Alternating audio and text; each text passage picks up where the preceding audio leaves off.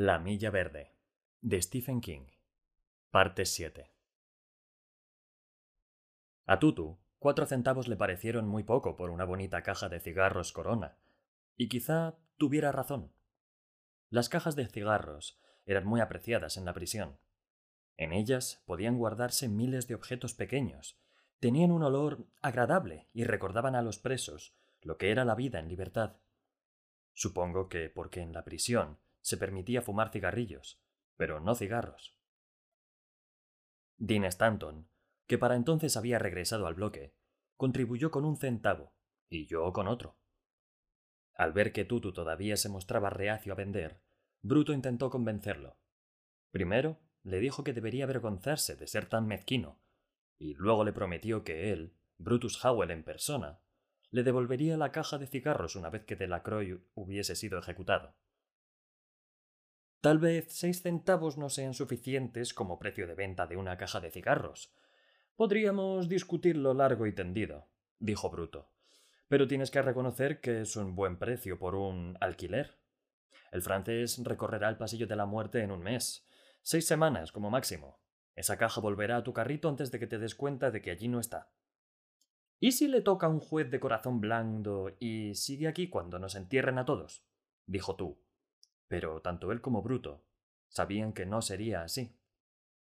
El viejo Tutu llevaba empujando aquel maldito carro lleno de citas de la Biblia desde los días de las diligencias y tenía información de buena fuente. Yo estaba seguro de que en eso nos superaba. Sabía que Delacroix no podía esperar nada de un juez de corazón blando. Su única esperanza era el gobernador, que no solía ser clemente con tipos capaces de asar vivos a media docena de sus votantes. Aunque no consiga un aplazamiento, ese ratón estará cagando en la caja hasta octubre, quizá incluso hasta el día de acción de gracias, protestó tú. Pero Bruto notó que se estaba ablandando. ¿Quién va a comprar una caja que se ha convertido en un retrete para un ratón? Caramba, tú, dijo Bruto. Esa es la estupidez más grande que te he oído decir desde que te conozco, de verdad. En primer lugar, Delacroix mantendrá la caja tan limpia como para comer en ella. Quiere tanto a ese ratón que es capaz de limpiarla a lengüetazos si es necesario. No si es mierda, dijo tú, arrugando la nariz. Y en segundo lugar, continuó Bruto, la caca de ratón no es un problema. Solo son unas bolitas, como los perdigones que se usan para cazar pájaros. Sacudes la caja y no queda nada. El viejo tú sabía que no tenía sentido seguir protestando.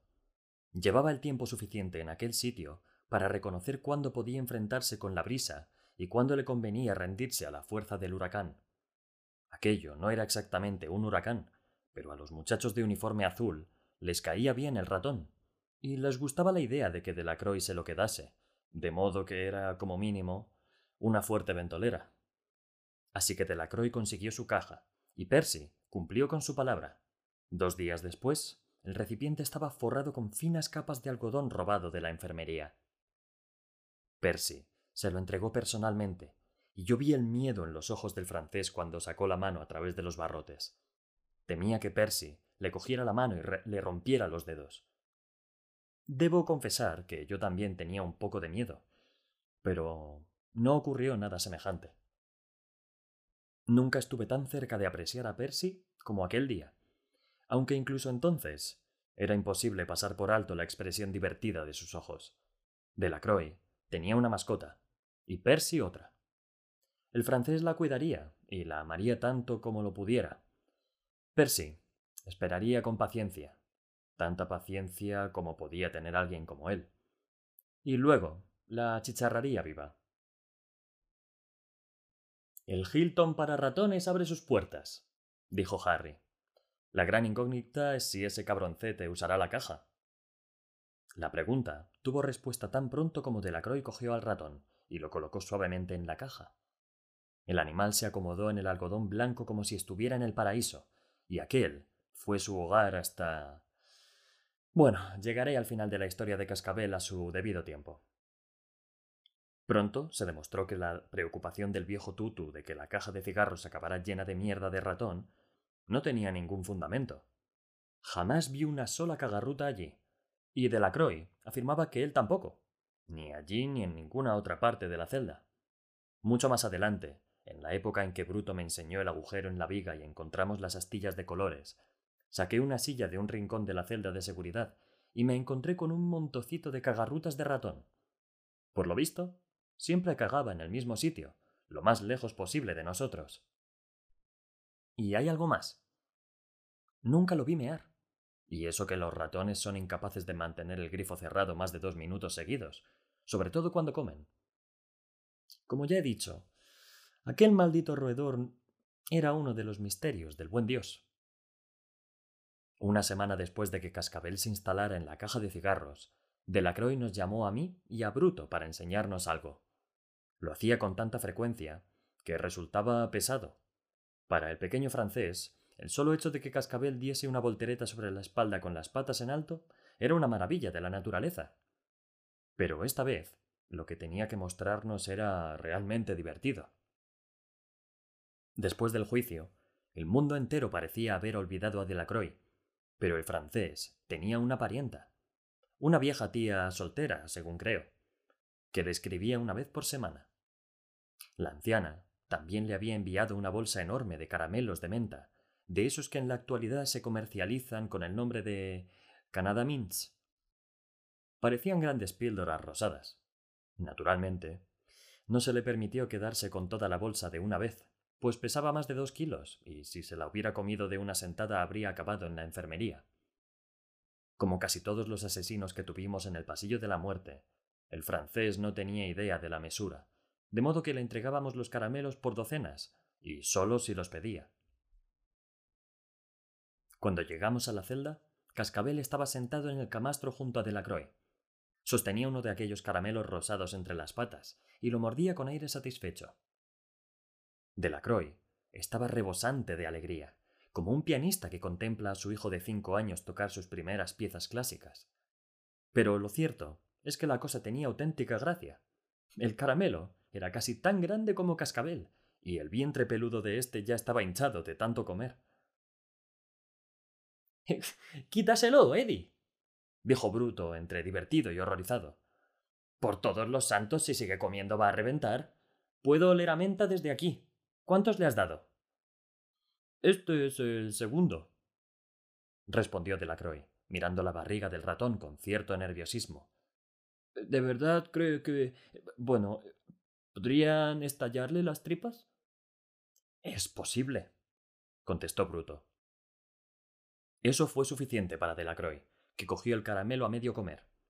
Yo esperaba que el ratón le diera un mordisco, pero lo cierto es que entregó el caramelo, o lo que quedaba de él, con absoluta docilidad. Miré a Bruto, y él sacudió la cabeza como diciendo que no, que él tampoco lo entendía. Entonces, Cascabel saltó a su caja y se tumbó con aire cansado, haciéndonos reír a los tres. Después de aquel día, nos acostumbramos a ver a Cascabel sentado junto a Delacroix, comiendo un caramelo con los modales exquisitos de una señora en una merienda elegante, ambos rodeados del olor que más tarde aspiraría en el agujero de la viga, el olor entre picante y dulce de la menta. Antes de hablar de la llegada de William Wharton, el auténtico ciclón que azotó el bloque E, quiero contaros algo más sobre Cascabel. Aproximadamente una semana después del incidente del primer caramelo de menta, cuando habíamos llegado a la conclusión de que Delacroix no permitiría que al ratón le estallaran las tripas, el francés me llamó a su celda. En aquel momento, Bruto había ido a buscar algo al economato, y yo estaba solo, lo que significaba que, según las ordenanzas, no debía acercarme a ningún prisionero. Sin embargo, quizá porque sabía que con un simple puñetazo podía arrojar a Delacroix a veinte metros de distancia, decidí romper las reglas e ir a ver qué quería. Eh, mire esto, jefe Edgecombe, dijo. Ahora verá lo que es capaz de hacer Cascabel. Metió la mano detrás de la caja de cigarros y sacó un pequeño carrete de madera. ¿De dónde has sacado eso? pregunté, aunque creía saberlo. Solo podía habérselo dado una persona. Me lo dio el viejo Tutu, respondió. Mire. Yo ya miraba y veía a Cascabel dentro de la caja, con las pequeñas patas delanteras levantadas y apoyadas sobre uno de los lados, y los ojos negros fijos en el carrete que Delacroix sostenía entre el índice y el pulgar de la mano derecha. Un escalofrío me recorrió la espalda. Nunca había visto a un simple ratón mirar algo con tanta atención, con tanta inteligencia. Jamás creí que Cascabel fuera un ser sobrenatural, y si he dado esa impresión, lo lamento, pero tampoco tengo ninguna duda de que dentro de su especie era un genio. Delacroix se inclinó e hizo rodar el carrete por el suelo de la celda. Se deslizó suavemente, como un par de ruedas conectadas mediante un eje. En un instante, el ratón saltó de la caja y corrió detrás del carrete, igual que un perro que persigue un palo. Dejé escapar una exclamación de sorpresa, y Delacroix sonrió. El carrete chocó contra la pared y volvió atrás. Cascabel lo rodeó y lo empujó hacia la cama, corriendo de un extremo a otro cada vez que parecía que iba a desviarse de su rumbo. Empujó el carrete hasta que éste topó con los pies de Delacroix. Luego alzó la vista, como para asegurarse de que el francés no tenía otra tarea para él. Quizá unos cuantos problemas aritméticos para resolver, o una frase en latín para analizar. Aparentemente satisfecho de su trabajo, Cascabel volvió a acomodarse dentro de la caja de cigarros. ¿Se lo has enseñado tú? dije. Sí, jefe Edgecombe, respondió Delacroix, incapaz de reprimir una sonrisa de satisfacción. Lo ha cogido todas las veces que se lo arrojé. Es más listo que el demonio, ¿verdad? ¿Y el carrete? pregunté. ¿Cómo sabías que debías buscarle uno, Eddie? Me lo dijo al oído, respondió Delacroix con tranquilidad. Igual que cuando me murmuró su nombre. Delacroix enseñó su truco a todos los muchachos, a todos excepto a Percy. No parecía importarle que Percy hubiera tenido la idea de la caja de cigarros, ni que le hubiera dado algodón para forrarla. El francés era como algunos perros. Si se los patea una vez, no vuelven a confiar en uno por agradable que se muestre en adelante. Aún me parecía oír a Delacroix gritar Muchachos. vengan a ver lo que es capaz de hacer Cascabel. Y a continuación se formaba un tumulto de uniformes azules. Bruto, Harry, Dean, incluso Bill Dodge. Todos se habían quedado atónitos con el truco, igual que yo. Tres o cuatro días después de que Cascabel comenzara a hacer el truco del carrete, Harry Terwilliger encontró unos lápices de cera entre los materiales de artesanía que guardábamos en la celda de seguridad, y se los llevó a Delacroix con una sonrisa tímida.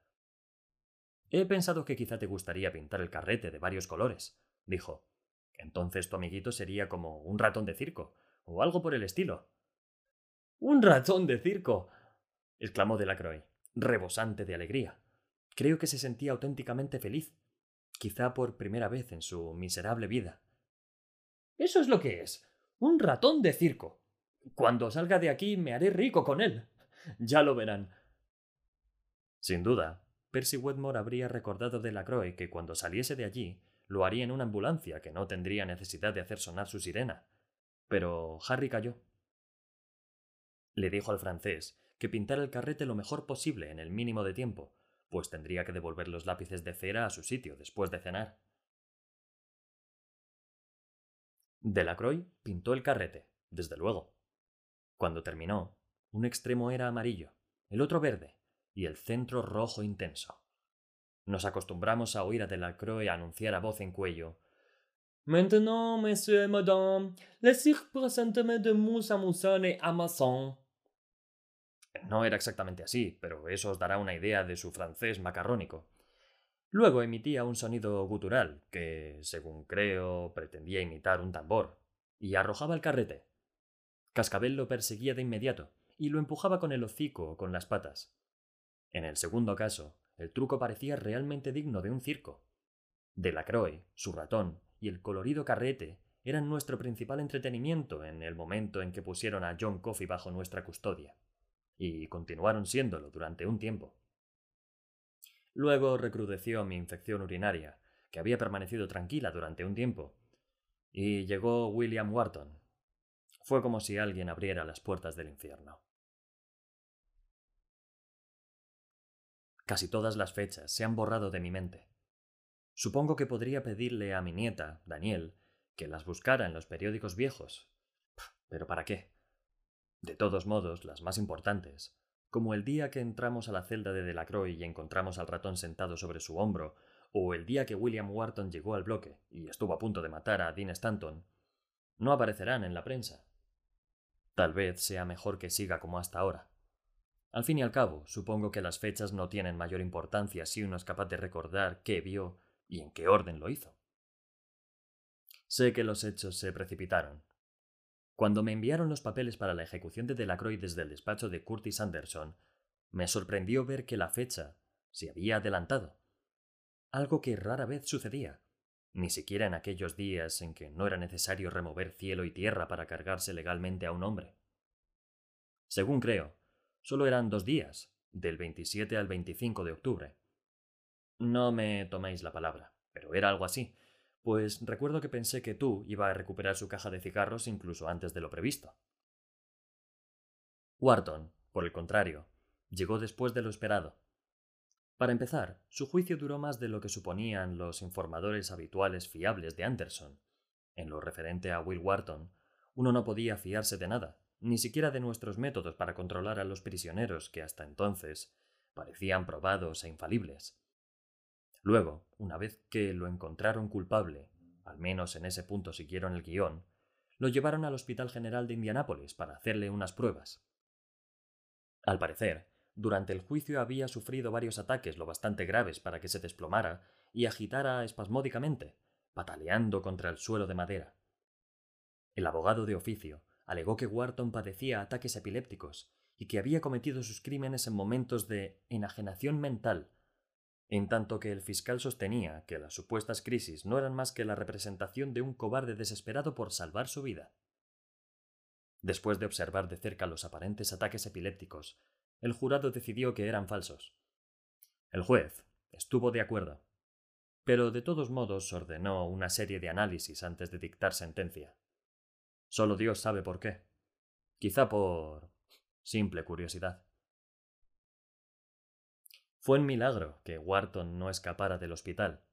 Tampoco nos pasó inadvertida la ironía de que Melinda, la esposa de Moores, estuviera en el mismo hospital al mismo tiempo. Pero no lo hizo. Supongo que lo tendrían rodeado de guardias y que el muchacho aún conservaría alguna esperanza de que lo declararan incompetente a causa de la epilepsia, si padecía algo así. Sin embargo, no fue así. Los médicos no encontraron nada anormal en su mente, al menos desde el punto de vista físico, y William Billy el niño Wharton fue enviado a Cold Mountain. Debe de haber sido alrededor del 18, pues recuerdo que llegó dos semanas antes que John Coffey y una semana después de que Delacroix recorriera el pasillo de la muerte. El día de la llegada de nuestro nuevo psicópata fue especialmente memorable para mí, Desperté a las cuatro de la madrugada con un latido en el vientre y el pene hinchado y ardiente. Antes de poner los pies en el suelo, supe que mi infección urinaria no se había terminado de curar, como yo había deseado. Había experimentado una breve mejoría, pero eso era todo. Salí al retrete para descargar la vejiga. Aquello sucedió al menos tres años antes de que instaláramos el primer cuarto de baño dentro de la casa. Pero cuando llegué a la pila de leña amontonada en un costado de la casa, Comprendí que no podía aguantar más. Me bajé los pantalones del pijama justo cuando comenzaba a salir la orina, y aquella meada estuvo acompañada del dolor más intenso que he experimentado en toda mi vida. En 1956 tuve una piedra en la vesícula, y sé que la gente dice que es peor, pero comparado con aquel ataque, ese cálculo fue como una leve indigestión. Se me aflojaron las rodillas y caí pesadamente sobre ellas, rasgando el trasero de mi pijama al abrir las piernas para mantener el equilibrio y evitar caer de cara en un charco de orina. Si no me hubiera cogido de uno de los leños con la mano izquierda, allí habría acabado. Sin embargo, todo aquello podría haber sucedido en Australia o en algún otro planeta. Lo único que me preocupaba era el dolor. La parte inferior del vientre ardía como si estuviera incendiado y mi pene un órgano que solía olvidar, excepto cuando me procuraba el mayor placer que puede experimentar un hombre, parecía a punto de derretirse. Miré hacia abajo, esperando ver salir sangre de la punta, pero en su lugar observé un chorro de orina aparentemente normal. Me cogí del leño con una mano y me cubrí la boca con la otra, intentando mantener la boca cerrada. No quería despertar a mi esposa con un grito. Tuve la impresión de que nunca terminaría de mear, pero por fin el chorro cesó. Por un instante, quizá un minuto entero, fui incapaz de levantarme. Luego el dolor comenzó a ceder y me incorporé con esfuerzo. Miré el charco de orina, que ya se filtraba en la tierra, y me pregunté si Dios estaría acuerdo al crear un mundo donde un poco de humedad como aquella podía producir un dolor tan terrible. Decidí pedir la baja por enfermedad e ir a ver al doctor Sadler. No soportaba el dolor de las píldoras de sulfamida, ni las náuseas que me provocaban, pero cualquier cosa sería mejor que estar de rodillas junto a un montón de leña, intentando contener los gritos mientras parecía que alguien me había rociado la polla con gasolina y había arrojado una cerilla. Luego, mientras me tomaba una aspirina y oía los suaves ronquidos de Janis procedentes de la habitación, recordé que aquel era el día de la llegada de Will Wharton al bloque E y que Bruto no estaría allí. Según el orden del día, debía ir al otro lado de la prisión a ayudar a trasladar la biblioteca y el resto del equipo de enfermería al nuevo edificio. A pesar del dolor, no me parecía bien dejar a Dean y a Harry solos con Wharton. Eran funcionarios competentes, pero el informe de Curtis Anderson había sugerido que William Wharton era excepcionalmente peligroso. A ese hombre no le importa nada, había escrito, subrayando la frase para darle énfasis. Para entonces el dolor se había calmado un poco, y yo ya podía pensar con claridad. Supuse que lo mejor era salir pronto para la prisión. Podía llegar a las seis, la hora en que solía hacerlo el alcaide Moores. Él enviaría a Brutus Howell de nuevo al bloque E, con tiempo suficiente para recibir a Wharton, y yo cumpliría con mi postergada visita al médico. De hecho, Cold Mountain me quedaba de camino. Durante los treinta kilómetros de viaje a la penitenciaría, en dos ocasiones volví a sentir esa necesidad urgente de orinar.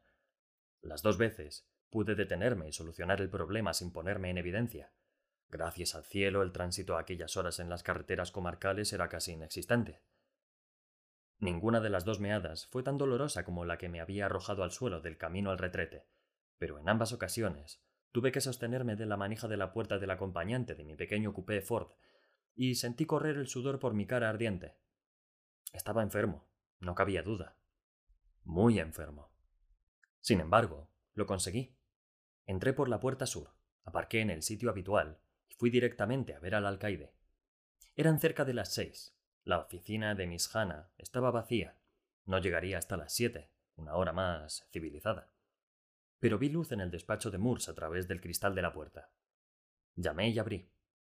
Moores alzó la vista, sobresaltado al ver a alguien por allí a horas tan intempestivas, y yo habría dado cualquier cosa por no haberlo sorprendido en aquel estado, con expresión afligida e indefensa. Cuando entré, se tiraba con las dos manos del pelo blanco, por lo general cuidadosamente peinado, que ahora estaba enmarañado y en punta. Tenía los ojos enrojecidos y rodeados de bolsas. Pero lo peor era su palidez. Tenía el aspecto de un hombre que acaba de regresar de una larga caminata en una noche helada. Eh, lo siento, Hal, volveré. empecé. No, dijo. Pasa, Paul, por favor.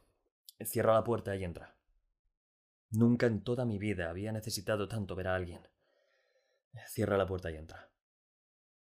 Obedecí, y olvidé mi propio dolor por primera vez desde que me había despertado aquella mañana. Es un tumor en el cerebro, dijo Morse. Sale en la radiografía. De hecho, los médicos parecían muy satisfechos con ellas.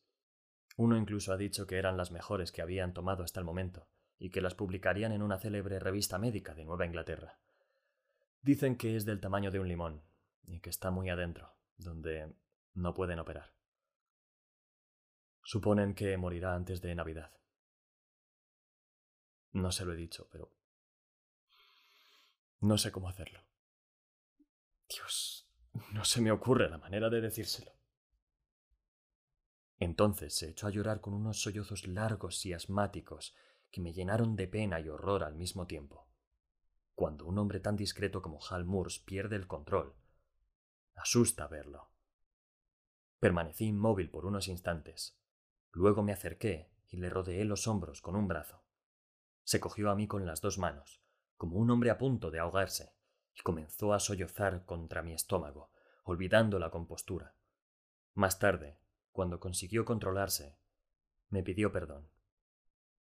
Lo hizo sin mirarme a los ojos, como alguien que siente que se ha humillado tanto que quizá nunca logre superarlo.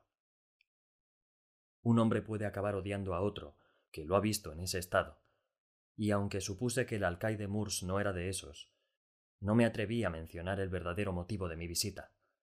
De modo que cuando salí del despacho de Murs, me dirigí al bloque E en lugar de a mi coche. Para entonces, la aspirina comenzaba a hacer efecto, y el dolor de vientre se había convertido en una punzada sorda. Supuse que me las apañaría para pasar el día. Recibiría a Wharton, volvería a visitar a Halmurs por la tarde y cogería la baja de enfermedad para el día siguiente. Creía que ya había pasado lo peor. Pero lo cierto es que lo peor de aquel día ni siquiera había comenzado. Creímos que seguía sedado por las pruebas, dijo Dean a última hora de la tarde. Su voz era grave, áspera, casi un ladrido, y tenía moratones negros en el cuello. Noté que le costaba trabajo hablar y pensé en decirle que no se esforzara, pero a veces duele más callar. Supuse que esa era una de aquellas veces, y mantuve la boca cerrada. Todos creímos que estaba sedado, ¿verdad? Harry Terwilliger hizo un gesto de asentimiento. Incluso Percy, sentado a una distancia prudencial de los demás, asintió en silencio. Bruto me miró, y por un instante nuestros ojos se cruzaron. Era obvio que pensábamos lo mismo, que las cosas siempre sucedían de ese modo. Todo parecía ir bien, y uno actuaba conforme a las reglas de juego, pero entonces cometía un error y. ¡pum! El cielo se desmoronaba. Habían pensado que estaba dopado, lo cual era una suposición bastante razonable, pero a nadie se le ocurrió preguntar si de verdad lo estaba. Me pareció ver algo más en los ojos de Bruto.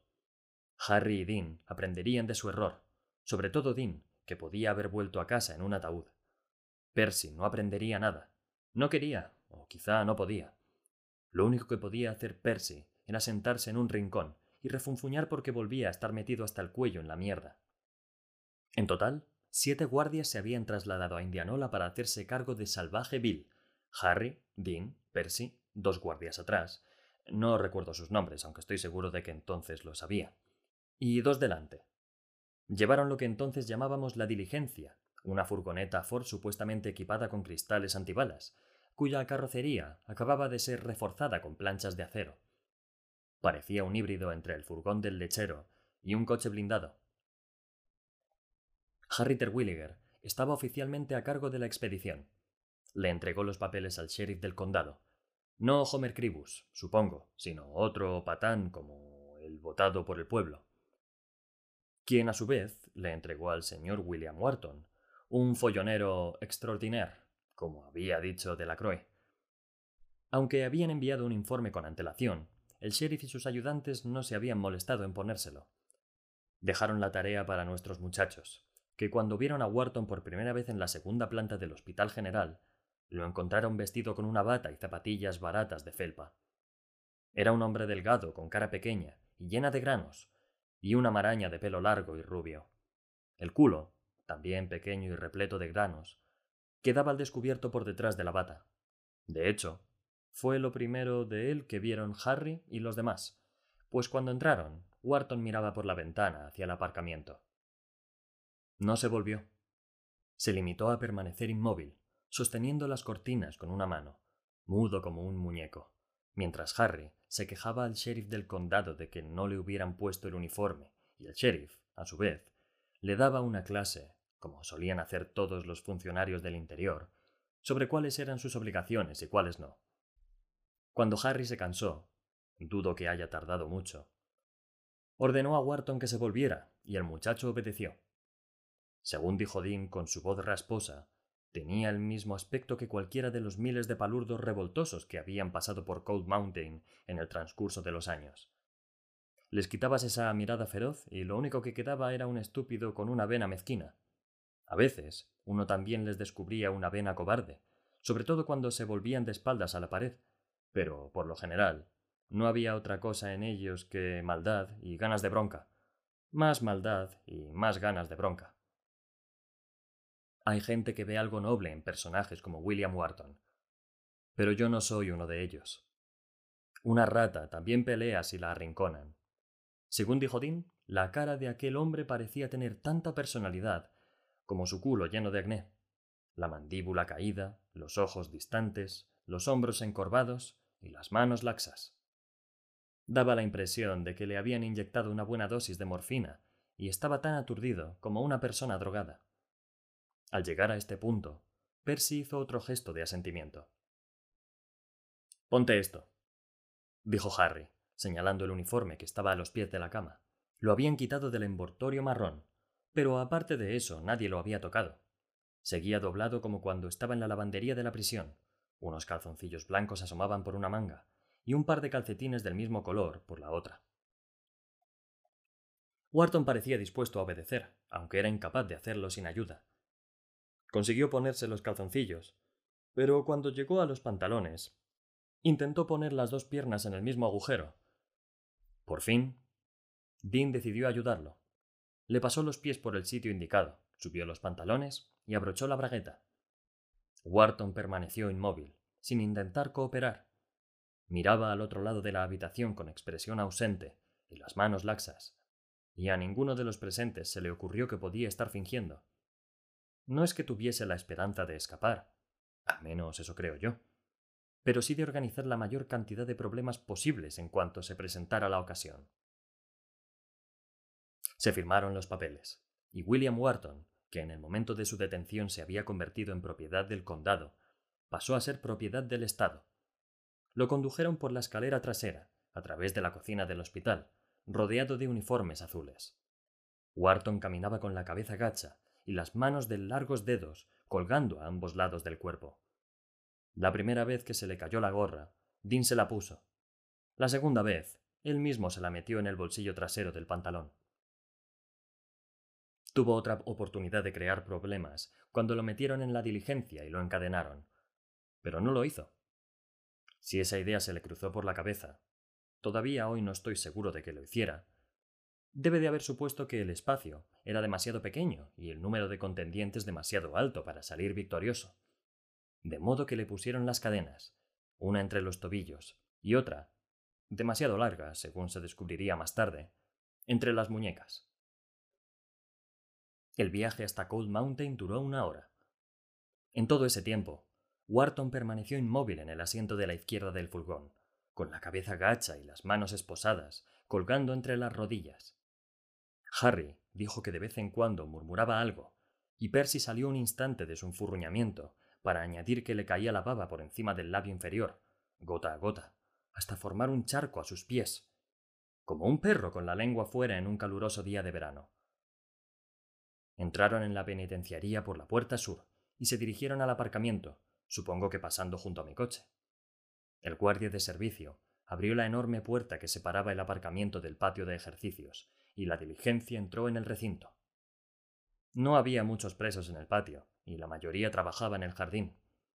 Debía de ser época de plantar calabazas. Condujeron directamente hacia el bloque E, y se detuvieron. El conductor abrió la puerta, dijo a los guardias que había sido un placer trabajar con ellos y comentó que llevaría el furgón al taller para cambiarle el aceite. Los guardias de refuerzo siguieron en el vehículo y los dos que iban sentados atrás, ahora con las puertas abiertas, se alejaron comiendo manzanas. Así pues, Dean, Harry y Percy se quedaron solos con el prisionero encadenado. Debería haber sido suficiente. De hecho, lo habría sido si no se hubieran dejado engañar por el esquelético muchacho con cadenas en las muñecas y en los tobillos.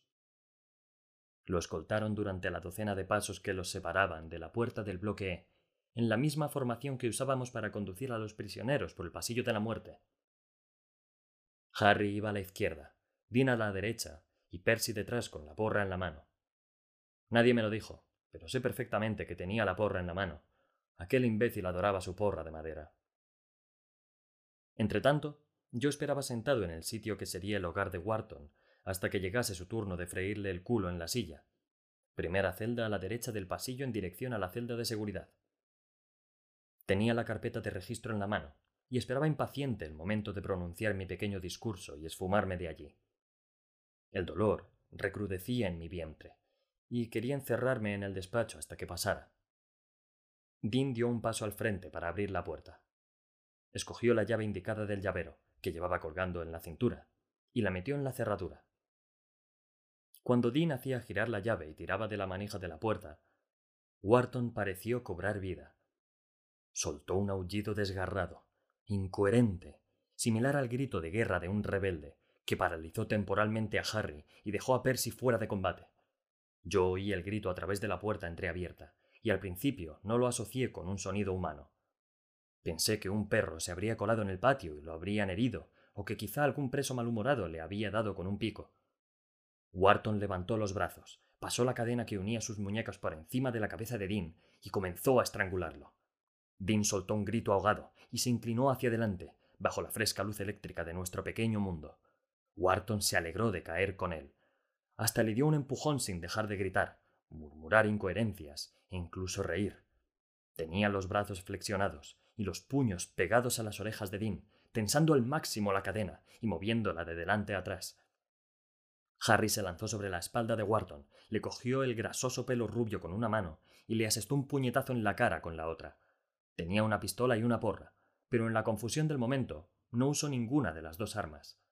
Habíamos tenido problemas con algún prisionero antes, pero hasta el momento ninguno nos había pillado por sorpresa como Wharton. La astucia de aquel hombre superaba nuestra experiencia. Nunca había visto nada igual, y nunca lo vería. Además, era fuerte. La aparente flojedad había desaparecido de sus miembros, y como luego diría Harry, fue como saltar en un nido de alambres de espino que misteriosamente habían cobrado vida. Wharton, que ya estaba dentro y cerca de la mesa de entrada, se volvió hacia la izquierda y se deshizo de Harry, que chocó contra la mesa y cayó al suelo. ¡Eh, muchachos! gritaba Wharton. ¿Qué me decís de esta fiesta? Sin dejar de reír y gritar, Wharton volvió a sus intentos de estrangular a Dean con la cadena. ¿Por qué no? Wharton sabía lo que todos sabíamos. Solo podían freírlo una vez. ¡Pégale, Percy, pégale! gritó Harry mientras se incorporaba. Pero Percy estaba paralizado, con la porra en la mano y los ojos grandes como platos. Cualquiera hubiera dicho que aquella era la oportunidad que esperaba, la ocasión ideal para hacer buen uso de su porra, pero estaba demasiado asustado y confuso para eso. No se encontraba ante un pequeño francés aterrorizado, ni ante un gigante negro que parecía ausente de su propio cuerpo, sino ante el mismísimo demonio. Arrojé la carpeta de registro al suelo, desenfundé mi 38 y salí de la celda de Wharton, olvidando por completo la infección que ardía en mi vientre por segunda vez en el día. No es que dude de la descripción de Wharton que hicieron los muchachos, lo de la expresión ida y los ojos ausentes. Pero ese no fue el tipo que yo vi. Yo vi la cara de un animal, no un animal inteligente, sino uno lleno de astucia, maldad. Y sí, alegría. Hacía lo que le correspondía hacer. El sitio y las circunstancias no importaban. Otra cosa que vi fue la cara hinchada y enrojecida de Dean. Al reparar en la pistola, Wharton hizo girar a Dean hacia ella, de modo que por fuerza tendría que darle a uno por derribar al otro. Por encima del hombro de Dean, un ojo ardiente y azul me desafiaba a disparar.